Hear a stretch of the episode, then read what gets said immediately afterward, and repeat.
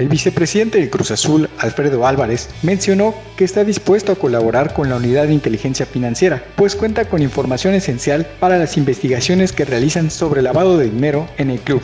Alfredo afirmó que entre los involucrados está su hermano, Billy Álvarez, quien también es presidente de la máquina. El vicepresidente aprovechó la oportunidad para deslindarse de las acusaciones hechas en su contra.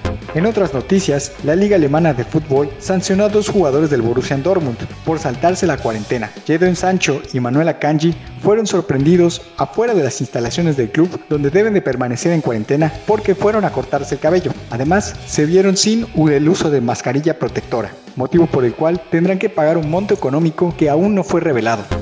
Y ya para terminar, Chivas volvió a realizar pruebas para el coronavirus en sus instalaciones. Luego de 15 días que realizaron las primeras pruebas y dieron lugar a un positivo, el rebaño volvió a llamar a sus jugadores para realizar de nuevo estas pruebas. Hasta el momento no han reportado ningún otro resultado positivo.